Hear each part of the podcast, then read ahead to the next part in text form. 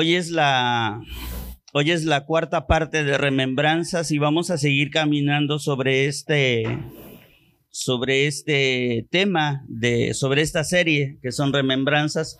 Hoy toca la número cuatro.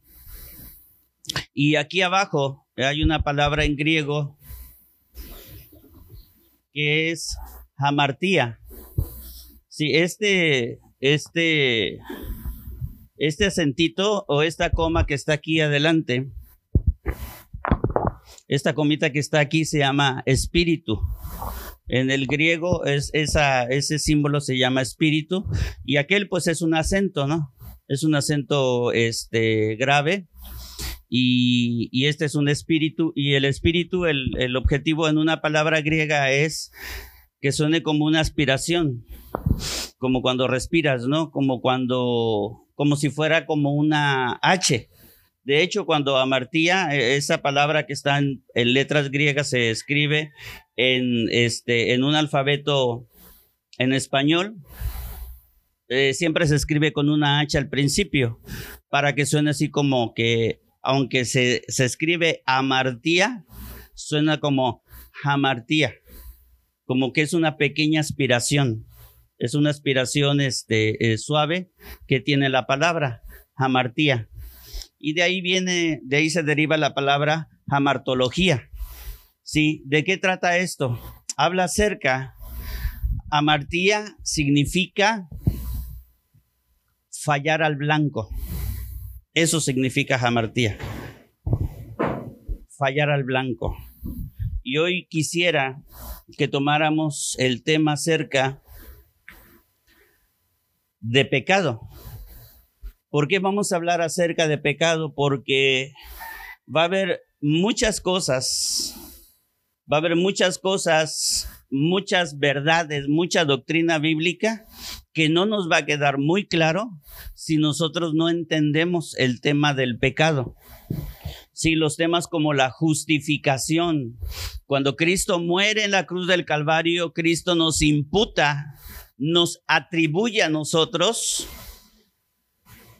su justicia. Dios, Jesús nos da su justicia para que nosotros seamos justos y Cristo toma nuestra nuestra culpa y nuestro pecado para él convertirse en pecado y volvernos a nosotros justos. A eso se le llama imputación. Entonces, cuando no te no queda claro el tema del pecado, si solo creemos que el pecado, nos quedamos con la pura definición de que el pecado es una ofensa a Dios, en verdad estamos muy lejos de entender qué es el pecado, en qué consiste el pecado. En verdad, un estudio de amartología es profundizar, amados, un montón no, de cosas. Yo he estado estudiando, hace algunos meses atrás estuve estudiando la suma teológica de, de San Antonio, de, de Santo Tomás de Aquino.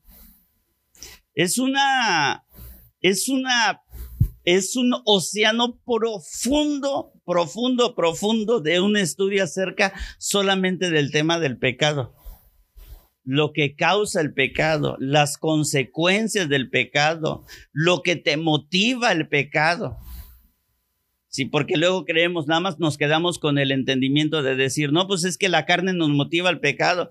Uy, estamos bien lejos de entender un montón de lo, de lo que nos, de lo que nos motiva para pecar de los pensamientos que se producen, eh, acerca también de los efectos de la carne, del mundo, lo que justifica, lo que nos lleva a pecar. O sea, es un, es un, es un estudio muy, muy, muy, muy profundo, que yo me tengo que ir casi línea por línea estudiar en la suma teológica porque es un conocimiento bien profundo teológico que nunca pienso darles, pero sí me metería a mí en problemas. Pero sí quiero que veamos a menos algo básico acerca de lo que es el pecado, para a menos irnos con esa idea acerca de, tener una idea certera de cuál es el tema del pecado, para que podamos entender por qué Cristo nos tuvo que justificar a los suyos, ¿sí? Cristo nada más vino a justificar a sus ovejas, ¿eh?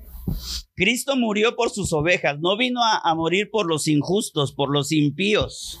No, ellos fueron creados, voy a decir algo y a lo mejor muchos se quedan así, sí, porque no estamos viendo el tema de la, de la salvación, pero hay muchos que fueron creados para destrucción.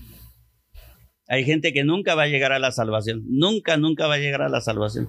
Cristo vino a morir por los suyos, dice la palabra. Entonces, nos tiene que, que, que, quedar claro este tema. Dale a la que sigue, por favor. Puse puros arqueros de, imágenes porque precisamente me quiero centrar en, en la palabra amartía.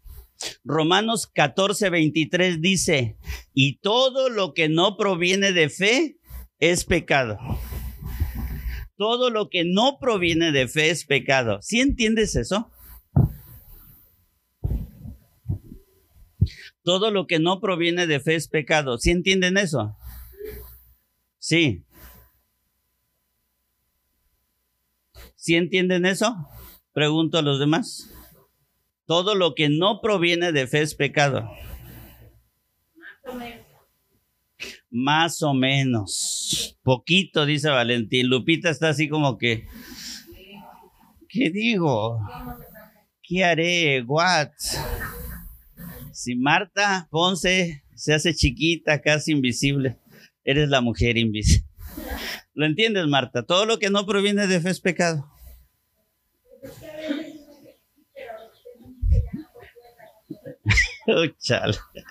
Ay, ese pastor que ustedes tienen, en verdad, sí. Abel, vamos a Abel, Abel que es el ministro de alabanza de aquí, ungido, levita, sí, predestinado por el Señor en el arte de tocar las cuerdas de la guitarra. ¿Sí entiendes eso, Abel? Todo lo que no proviene de fe es pecado. Cree tener, cree, pero aquí no se trata de creer, ¿verdad? aquí se tenía de sí o no. Sí, a ver América, dinos y explícanos por favor a profundidad este texto. De, quiero que se lo expliques a tu tío, Víctor. O sea, quiero presumirte.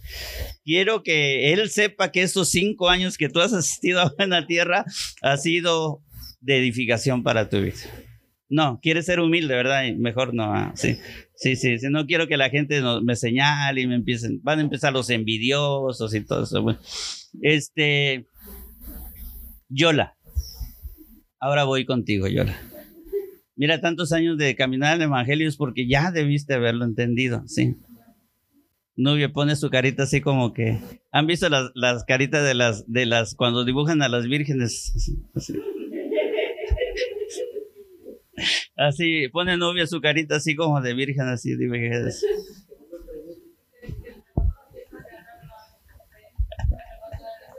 Fíjense que, miren, a ver, en Romanos 14, si tú lees este texto de Romanos 14, en este capítulo es cuando viene, cuando dice Pablo, hay, un, hay un versículo muy conocido de Romanos 14, cuando dice que el reino de Dios no consiste en comida ni bebida, sino en justicia, este, en justicia, gozo y paz, algo así. Sí. Y Pablo comienza hablando, el 14 y el 15, comienza hablando acerca de, había un problema en la iglesia, en la iglesia, estamos hablando de la carta a los romanos, de la, de, había un problema porque en esa iglesia había tanto romanos como judíos. Y el problema entre estos dos grupos de personas era la comida. Porque lo, para los romanos, los romanos sí podían comer de todo, pero los judíos solamente podían comer animales puros. O sea que si un domingo de reunión se armaban los tacos de puerco, sí, con su salsita y su cilantro y pásele, pásele, los que quiera, hermano, yo les sirvo tacos. Los judíos nunca participaban de eso. Y fíjate que ya en el análisis de, estos capítulos, tú te vas a dar cuenta que Pablo a uno los llama fuertes y a otros los llama débiles. Dicen los comentaristas bíblicos que Pablo llama a los romanos los fuertes y a los débiles los llama a los judíos, porque los judíos no podían participar de los animales impuros, no lo podían hacer. Ellos no podían comer conejo y otros animales que Dios había enlistado como animales impuros. Si recuerdan el capítulo 10 de Hechos, cuando Dios le está diciendo a Pedro que vaya a la casa de Cornelio para que le, le, exponga el evangelio, ¿sí? Y te acuerdas que Pedro ve en una visión, ve un lienzo que va bajando del cielo y encima del lienzo ve un montón de animales. Y Pedro le dice a Dios, yo no puedo, dice, le dice Dios a Pedro, Pedro, mate y come. Y Pedro le contesta a Dios, no, Señor, es que no puedo comer animales inmundos. Bueno, los judíos tenían esa situación, pero los romanos no, pero ambos habitaban en la misma iglesia. Y ese era un problema, amados. Parecía que no, pero era un gran problema para ellos. Entonces, lo que Pablo les empieza a decir, a, Pablo se decía, él siendo hebreo de hebreos y en la ley fariseo, él decía, yo soy fuerte. Pablo, cuando él comenta en el verso, en el capítulo 14 y 15, él se señala a sí mismo como fuerte. Pero fíjate hacia dónde iba su fortaleza. Su fortaleza iba de que a pesar de que yo estaba con mis hermanos que eran débiles, yo me tenía que abstener de esa comida por amor a ellos y por cuidado a ellos. Para mí no era problema, dice Pablo. Para mí, para ustedes no es problema comer taquitos de puerco. Pero si eso hace tropezar la fe de mis hermanos que son débiles, entonces yo no la voy a yo no la voy a comer. Yo no la voy a comer. Entonces Pablo decía, escucha, entonces Pablo dice, todo lo que no proviene de fe es pecado. O sea, si yo voy a participar, y yo espero, les voy a decir esto porque hay un versículo que tú no sabes cómo estuve pensando ponerlo, porque no vaya a ser que alguno de aquí lo vaya a tomar como pretexto, como lo que ahorita te voy a decir. Sí, yo confío en su madurez, o a menos, si no es en su madurez, en su sentido común para tomar muchas cosas, porque de aquí se pueden agarrar a decir, ah, bueno, sí, le voy a dar rienda suelta, sí, sí, sí, sí, sí. Ok, entonces Pablo viene y les dice, dice, todo lo que no proviene de fe es pecado. ¿Qué Pablo les estaba diciendo? Ah, bueno, si vas a comer, tú siendo judío, te animas a comer unos taquitos de puerco, te los vas a comer, pero sin dudar lo que estás haciendo. O sea, los vas a comer sin, sin condenación, sin culpa. ¿Qué más? Sin prejuicio. Esa es la palabra que estaba buscando. Sin prejuicio. O sea, me los voy a comer pero no voy a estar con que me los voy a comer, pero, ah, pero aquí adentro la voz de tu conciencia te está diciendo, pecador, no estés haciendo eso, miserable, inútil, eres un gusano. No, no, no, no, no. ya me pasé. ¿ah? O sea, no, no, no, no, no, no, no. O sea, lo vas a hacer, pero lo, o sea, lo vas a hacer con fe. Parece que no, pero proviene. ¿Por qué? Porque fíjate bien, si yo estoy dudando de lo que estoy haciendo o lo que estoy comiendo, eso para Dios se convierte en pecado.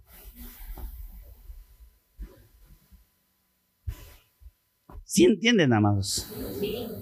Víctor, ¿sí? ¿Sí está claro? No, Víctor, todavía no.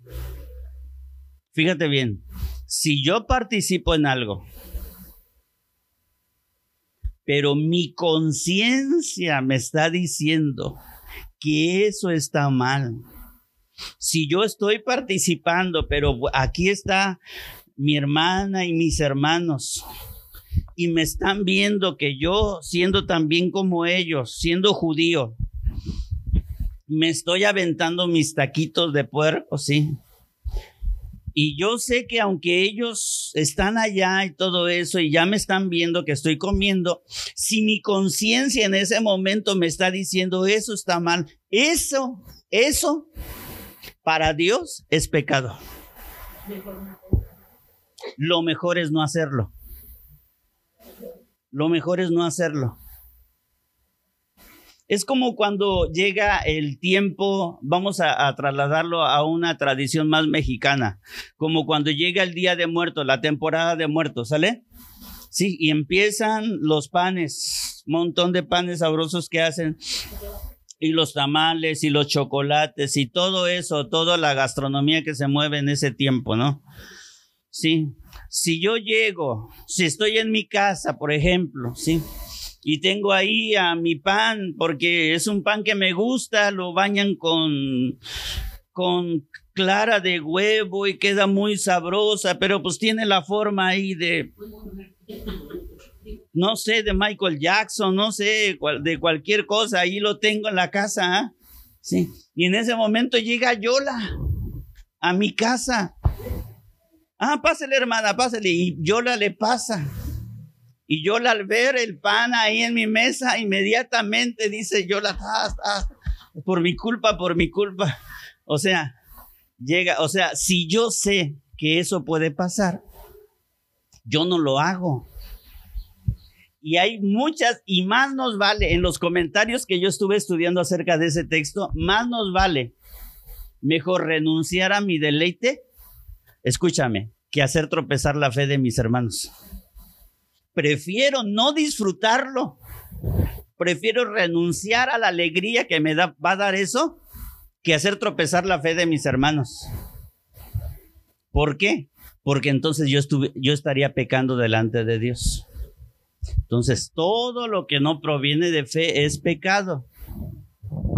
Dice primera de Juan 5:17, toda injusticia es pecado. Eso está clarito, sale. Toda injusticia es pecado. O sea, todo lo que no es bueno que hagas, sí.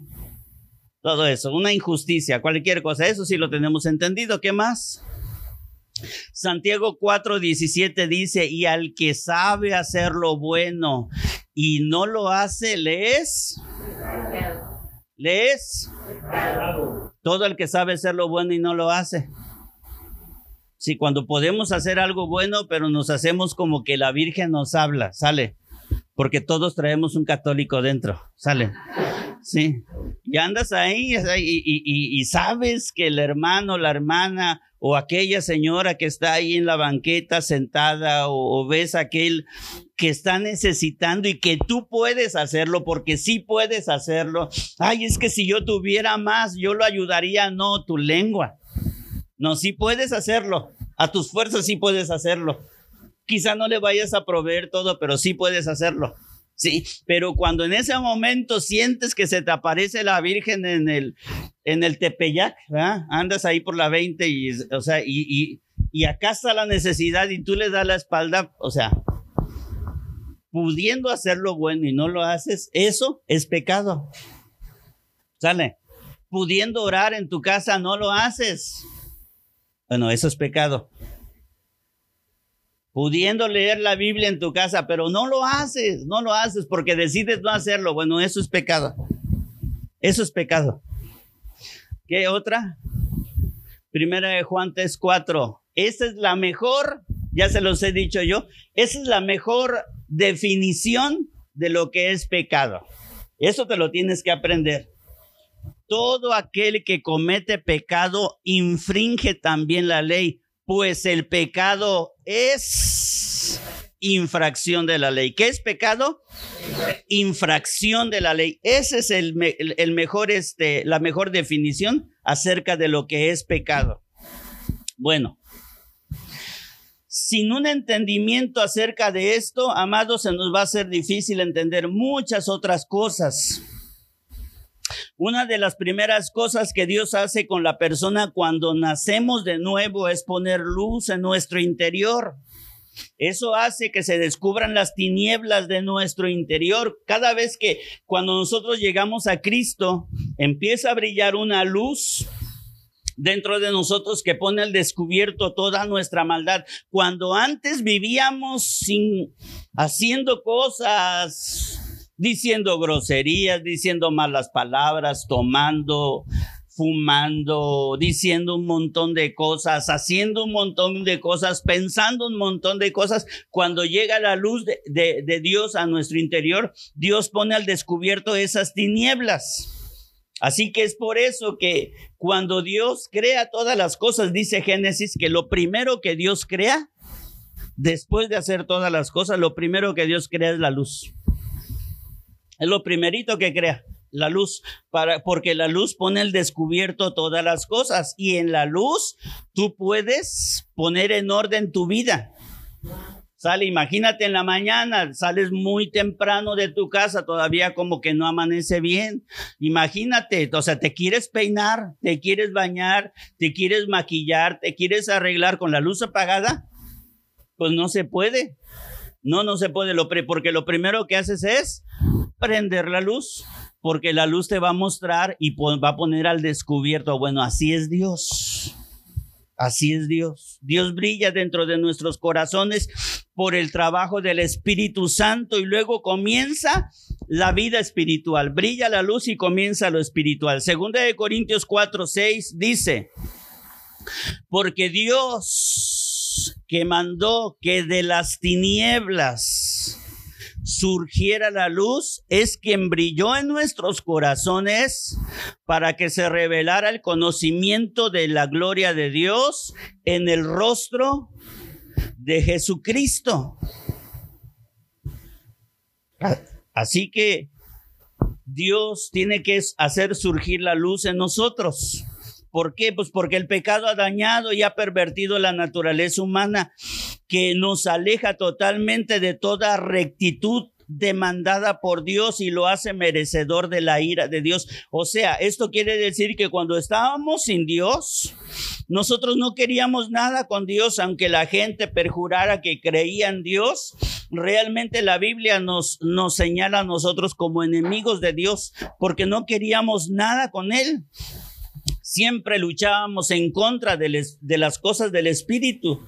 Por eso hay mucha gente que cuando tú le hablas de Dios inmediatamente pone una actitud de indiferencia o pone, levanta una, no, por más compadre que sea tuyo, por más compadre que sea tuyo. Si tú le hablas de Dios, inmediatamente levantan una barrera inmensa. Sí, y el primer pretexto que sacan es, no es que yo soy de otra religión. No, es que yo, no, yo, yo creo en Dios, dicen, yo creo en Dios, pero la verdad es que están levantando una, una, una muralla bien grande y es que ese pecado del cual viene adherido a nuestra naturaleza desde que nacemos es lo que hace que vayamos en contra de las cosas de Dios. No las entendemos y ni somos capaces de alcanzarlas. Sí. Hay gente que no ha nacido de nuevo y dice, no, es que yo sí oro. No es que yo sí creo en Dios, no es que yo sí, yo sí ayudo a los pobres, es que yo digo, yo, y, y pueden decir un montón de cosas, pero la verdad es que no pueden alcanzar ni hacer las cosas al nivel que Dios quiere que tú y yo las alcancemos.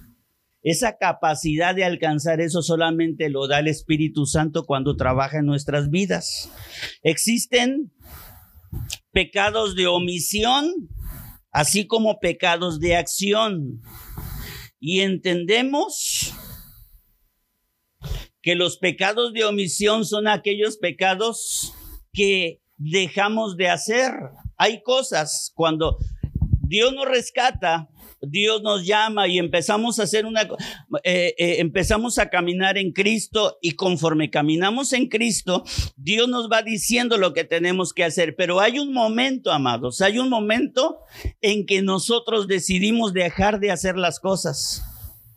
Y cuando dejamos de hacer las cosas buenas, decidimos dejar de hacer lo bueno, ahí es cuando eso esa voluntad y esa decisión que tomamos es llamado pecado de omisión. Dice Mateo 25. Entre los justos le preguntarán, Señor, ¿Cuándo te vimos con hambre y te dimos de comer o sed o te dimos de beber? ¿Y cuándo te vimos forastero y te recibimos o desnudo y te cubrimos? ¿Cuándo te vimos enfermo en la cárcel y te visitamos? Y el rey responderá, de cierto les digo que todo lo que hicieron por uno de mis hermanos más pequeños, por mí lo hicieron. Fíjate bien, hasta ahí el Señor está llamando estos mis hermanos más pequeños. Te voy a decir a qué se refiere hermanos más pequeños.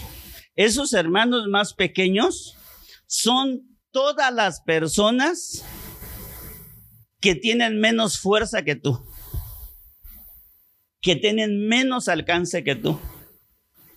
Cuando tú agarras, cuando tú ves a una mujer, el otro día hace poco, vi a una señorita que pasó ahí por enfrente de la parisina estaba una señora con sus dos hijos ahí sentada ahí en la banqueta y, y la muchacha esta, yo estaba estacionado enfrente, la muchacha esta se fue inmediatamente hacia, hacia el Oxo y regresó regresó con unas leches, regresó con unas galletas, regresó con algo en la bolsa y se los dio y se los dio a los niños. Cuando tú haces eso a una persona más débil que tú, escúchame bien, es la única manera en como yo hallo en la Biblia, que es la única manera en que tú le puedes prestar a Dios. Dios siendo rico y poderoso, siendo el dueño del oro y de la plata, escucha, tú le puedes prestar a Dios. Y, los medios para prestarle a Dios son esos que, que Jesús llama mis hermanos más pequeños. Esos son mis hermanos más pequeños. Hay una, hay una este, casa hogar que se llama este, mis hermanos pequeños. Nosotros estuvimos viviendo un tiempo ahí, en esa casa hogar, en Monterrey, Caro y yo, porque el director de esa casa hogar era, este, era tío de Caro. De hecho, él sigue siendo director de una casa hogar, pero ahora acá en Guatemala. Y este es un montonal, es una casa hogar grandísima donde asisten ahí un montón de muchachos y muchachas y ahí son educados y ahí terminan sus universidades y los muchachos se casan con las muchachas de ahí. Es bien bonito ver, ¿te acuerdas de mis pequeños hermanos? Estoy dando testimonio de eso. Acerca de lo bonito que es eh, la relación que todos ellos guardan ahí de mis pequeños hermanos y todas las sociedades de personas que apoyan a mis pequeños hermanos ven el triunfo de los muchachos porque son puros jóvenes, no son niños, son puros jóvenes, que son jóvenes que son rescatados, rescatados, los ponen a estudiar, pasan su primaria, pasan su secundaria, pasan su prepa y los catapultan a la universidad y ahí salen de todos, de todos, salen profesionistas de todas las ramas. ¿Y sabes qué? No hay, una vez Caro le preguntó a uno de los muchachos, dice, ¿con quién te vas a casar? Dice, con una de mis hermanas, con una pequeña, dice. Y no se quieren casar con ningún otro muchacho, ellas, y no se quieren casar con ninguna otra muchacha, si si, si no son de ellos mismos, y entre ellos se casan. O sea, porque son educados bajo la misma fe. Es algo muy bonito. pero sigue diciendo, entonces dirá también a los de la izquierda, apártense de mí, malditos, vayan al fuego eterno preparado para el diablo y sus ángeles. ¿Por qué? Porque tuve hambre y no me dieron de comer, tuve sed y no me dieron de beber. ¿Qué es lo que nos está diciendo este texto? Que nosotros somos, nosotros somos los que estamos a la derecha del Señor.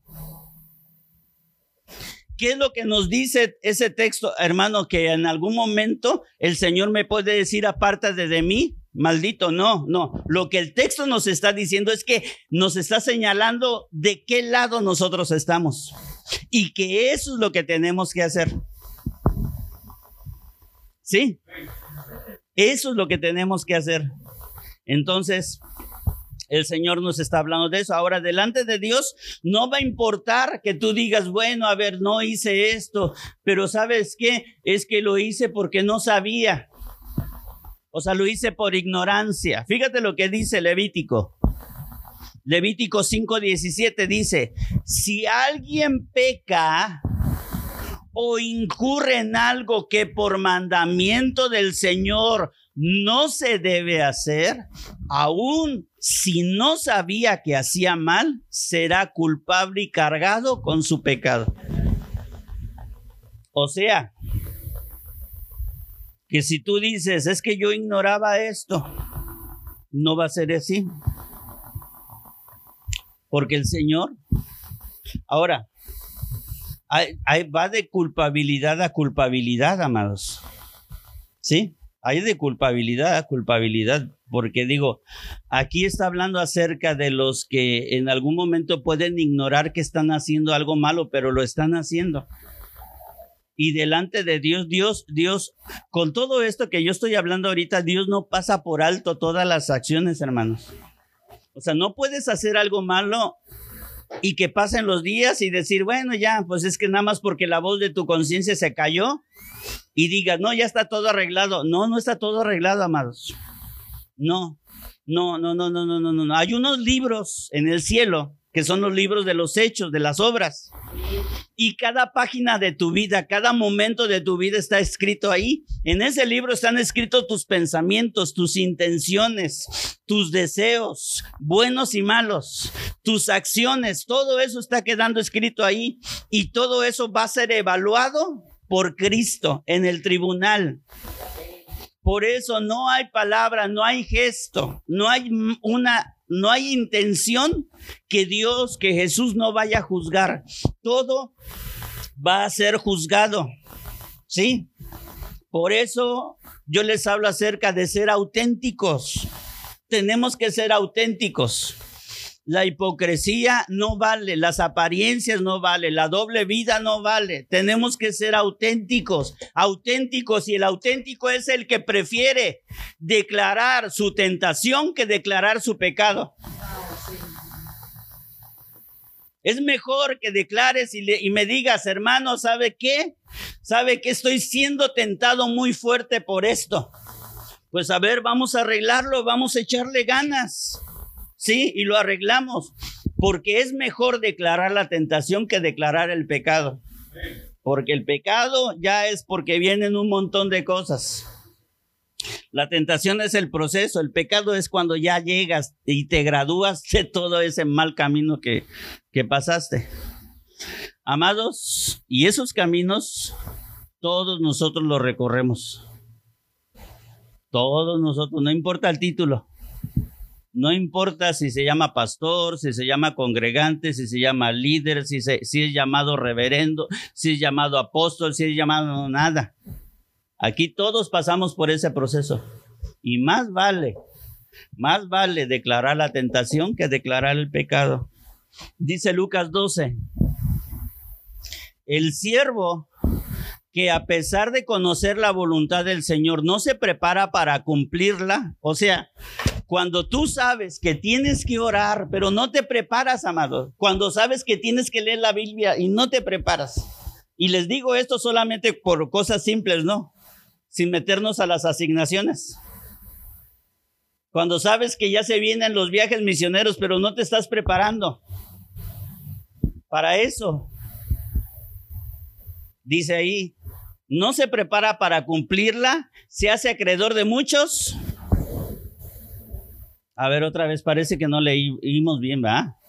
El siervo que a pesar de conocer la voluntad del Señor no se prepara para cumplirla, se hace acreedor de muchos, de muchos azotes, porque el que se hace acreedor a recibir azotes sin conocer la voluntad de su Señor será azotado poco. O sea, que cuando tú haces, tú pecas en ignorancia, vas a recibir azotes, pero pocos.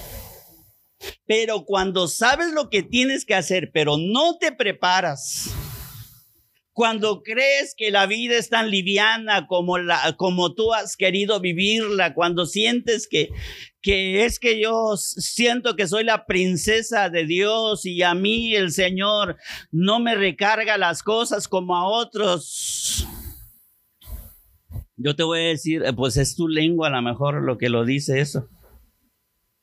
Pero ahí dice, el que se hace acreedor a recibir azote sin conocer la voluntad de su Señor será azotado poco, porque al que se le da mucho también se le exigirá mucho y al que se le confía mucho se le pedirá más todavía, porque una cosa es pedirlo y otra cosa es cuando el Señor viene y te dice, ándale, mija, ten, venga, ándele. Ahí está, mija. Porque a lo mejor tú estás pidiendo mucho. Pero cuando el Señor accede a tu voz y te dice, ándale, mijo, venga, aquí tiene. Quería trabajar para mí, aquí tiene su asignación. Al fin y al cabo son las nueve de la mañana y él no ha llegado.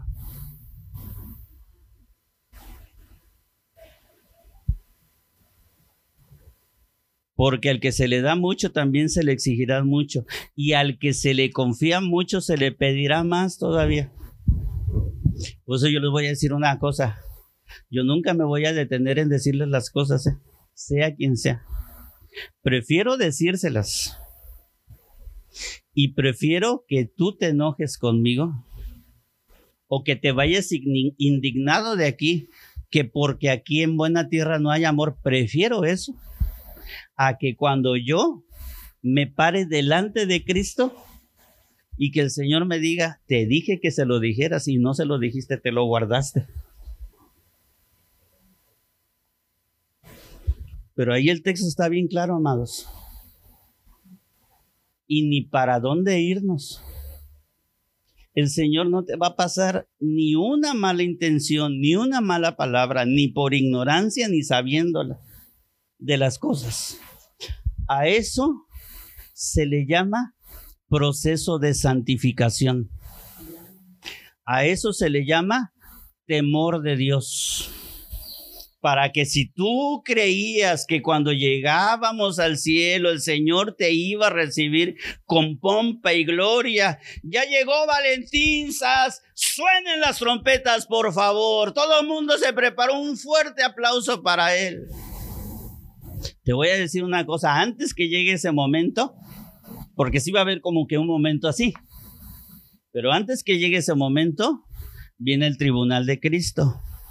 Y ahí es cuando las cuentas van a ser ajustadas, amados. Porque si Cristo no hubiera entregó todo, ¿por qué nosotros nos guardamos cosas? ¿Por qué nosotros siempre andamos de chillones?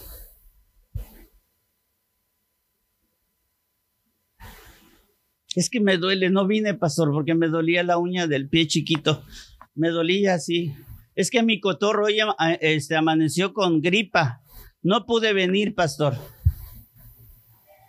Ay, pastor, es que mi hijo no pudo venir porque tuvo mucha tarea y se desveló. Y, y es que me quedé haciendo mucha tarea y por eso no vine a la iglesia tuviste mucha tarea y no veniste a la iglesia por eso, pues desvélate. ¿Ves que voy a dormir poco? Pues duerme poco. O no duermas en la madrugada, pero quédate, pero no faltes a las cosas de Dios. Porque en tus estudios vas a tener consecuencias temporales. Pero ahí... Y no estoy sacando otros muchos textos que hablan, que se refieren a eso. Dice,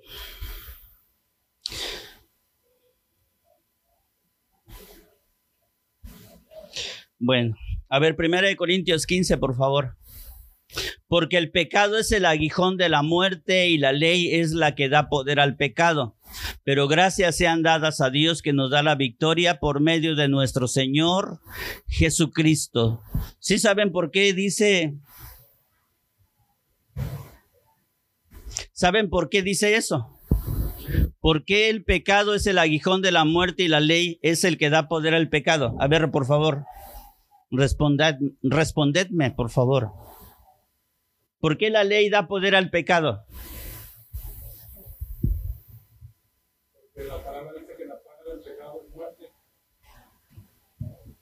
¿Qué es la ley? Porque dice que la ley es la que da poder al pecado. ¿Por qué? La pregunta es, ¿por qué la ley da poder al pecado?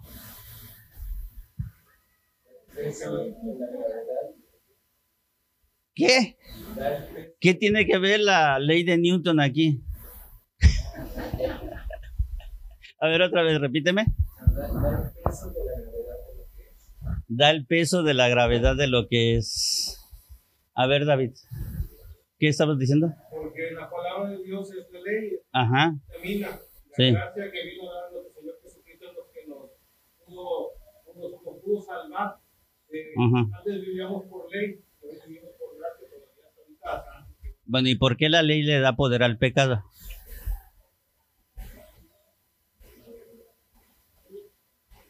Jaciel, ya te vi, Jaciel, ¿eh? No llores, límpiate la lágrima. No te voy a preguntar, no, no te voy a preguntar.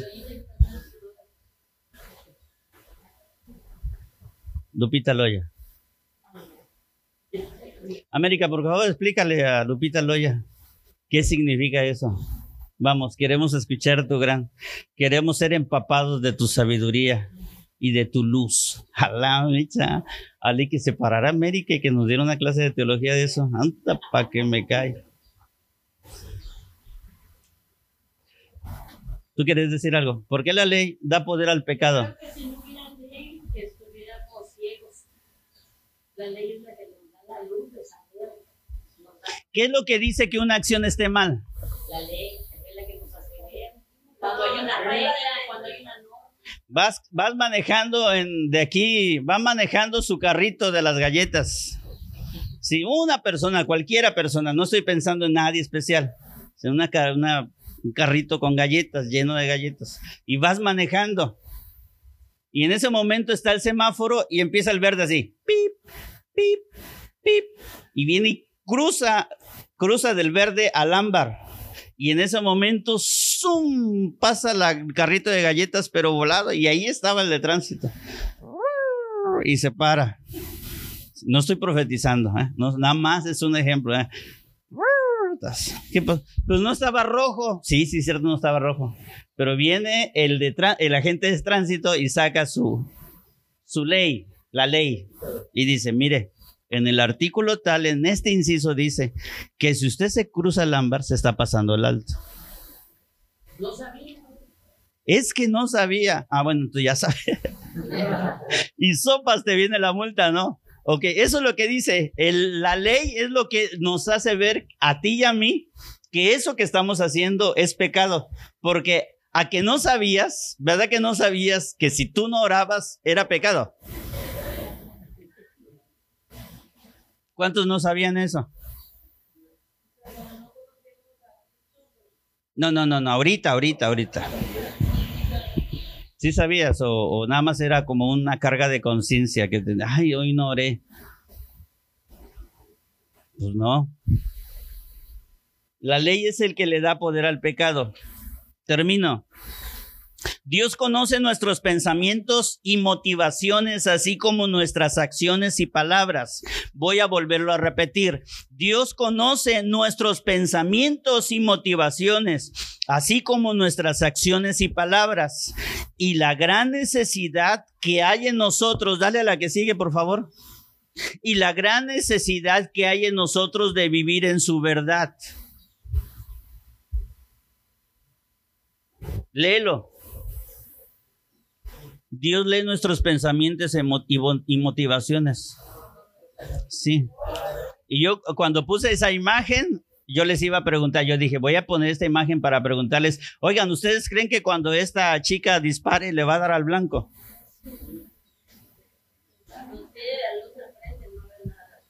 Pues a lo mejor no le da, seguramente no le va a dar.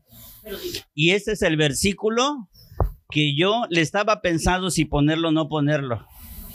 Vamos a leer lo que dice Job capítulo 4, versos 17 al 19. Dice, preguntas retóricas. Sale. ¿Acaso el hombre es más justo que Dios? Respóndanme. ¿Es acaso más puro que su propio creador? ¿Somos más puros que Dios?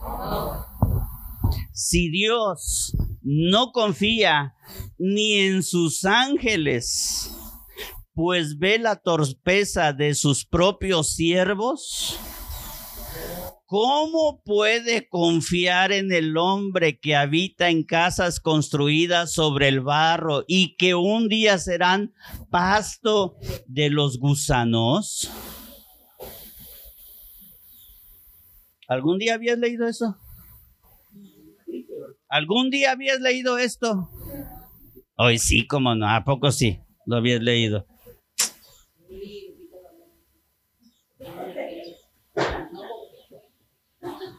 Por eso los ángeles, fíjate bien, por eso los ángeles, en angeliología, los ángeles, los ángeles, hay ángeles que te acompañan, o sea, que van contigo. Y los ángeles, por más que quieren ayudarte, no lo pueden hacer hasta que Dios les dice que lo hagan.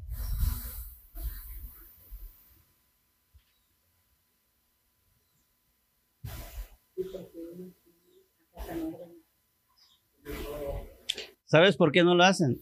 Porque ellos también se pueden equivocar. Y ellos, su deseo es no equivocarse. Y lo que hacen es cumplir al pie la voluntad de Dios. Así deberíamos ser nosotros como ellos. De saber cuáles son nuestras limitaciones y saber que nosotros podemos equivocarnos y que lo que tenemos que hacer es es hacer la voluntad de Dios. Pásale a la que sigue, por favor. El pecado es una cosa abominable que Dios aborrece, que Dios es de ojos puros, que no puede mantener la iniquidad y no puede mirar lo que es malicioso. Dale. Jeremías 44, 4 dice, una y otra vez envía a todos mis siervos, los profetas, para que les dijeran que no hiciesen lo que yo detesto y me es repugnante tan repugnante. ¿Sí? Ahora que no hay profetas, ¿qué es lo que Dios manda? Alfredo. Te agarré en curva. Valentín, papá. Ahora ya no hay profetas. ¿Qué, entonces, ¿qué es lo que Dios manda? La revelada. Álale. Sí. América, ya ahora sí. Voy a esperar tu respuesta sabia, pura, concisa, iluminada. Ahora no hay profetas. ¿Qué es lo que Dios manda a nuestras vidas? No son dentistas, no. ¿Qué es lo que Dios manda? ¿Eh? El día que te vayas a titular, yo voy a estar ahí y le voy a decir al director a quienes tenga, ¿sí? América Crisetatas, eh, protesto. Voy a llevar a una gente, un montón de gente con pancartas. ¿Qué manda Dios? Ah, dijo Lupita, eso es. Sí, sí, sí, Dios manda a sus predicadores y a veces Dios manda a cualquier hermano a tu vida. Pero ¿qué es lo que Dios, Adriana, hace llegar a, nuestras vidas? Su palabra. Sí, no tenemos a los profetas, pero Dios envía su palabra y nos hace ver que eso que muchas de las cosas que a veces hacemos, decimos, pensamos, sentimos, deseamos, es algo que Dios detesta y que para Él es muy repugnante. La que sigue, por favor, Habacuc 1.13 dice, si por la pureza de tus ojos no soportas ver el mal ni los agravios, ¿por qué soportas ver a quienes nos desprecian? ¿Por qué callas cuando los impíos destruyen a quienes son más justos que ellos? Lo que ese texto, lo que quiero tomar de ese texto es acerca de la pureza de los ojos de Dios. Y Dios siempre nos está mirando, ¿verdad, Nubia? Nos está mirando, así está, ahí está. Ahí está. Y a veces, y, Dios nos escucha nuestras palabras, pero también Dios escucha a Jaciel nuestros pensamientos y a veces nuestros pensamientos son más audibles que nuestras palabras. ¿Y todo está quedando? Todo está quedando escrito. Y cuando se abran los libros, se va a exponer, amados. Porque si Cristo fue expuesto en vergüenza, ¿verdad? porque Cristo fue expuesto en ver, a vergüenza. Bueno, así serán expuestos. Porque Dios nos tiene, porque esos, lo, todas las decisiones que tomemos aquí en la tierra es lo que nos va a posicionar en la eternidad. Sale los sacrificios, la pasión, la injundia que tú le echaste en la obra de Dios, siendo cuando tú dijiste Cristo es el primer lugar en mi vida y nadie me mueve, mueve de ahí, no hay, no hay persona, no hay cosa y no hay nada que haga que Cristo tome otro lugar en mi vida. Cristo es el primer lugar en mi vida. Cuando esa entrega y esa pasión se, se tú te empoderas en eso, eso es lo que va a marcar tu eternidad. ¿Sí? Siempre quisiste estar conmigo, entonces vas a estar conmigo, dice Dios. Siempre quisiste estar a una distancia media de mí, así vas a estar en la eternidad. Siempre quisiste estar lejano, nunca pudiendo hacer las cosas, nunca quisiste hacerlo, bueno, así estarás en la eternidad. Vas a estar conmigo, vas a gozar de muchas cosas de la eternidad, pero vas a estar allá lejos. Y te voy a decir una cosa, la gran belleza, el gran deleite en la eternidad es Jesucristo. Es Él, es Él, es su belleza, es deleitarnos en Él. Ponte de pie, por favor. Pero si hay algo que nos estorba es el pecado. Por eso amartía o jamartía significa errar al blanco. Es errar al blanco.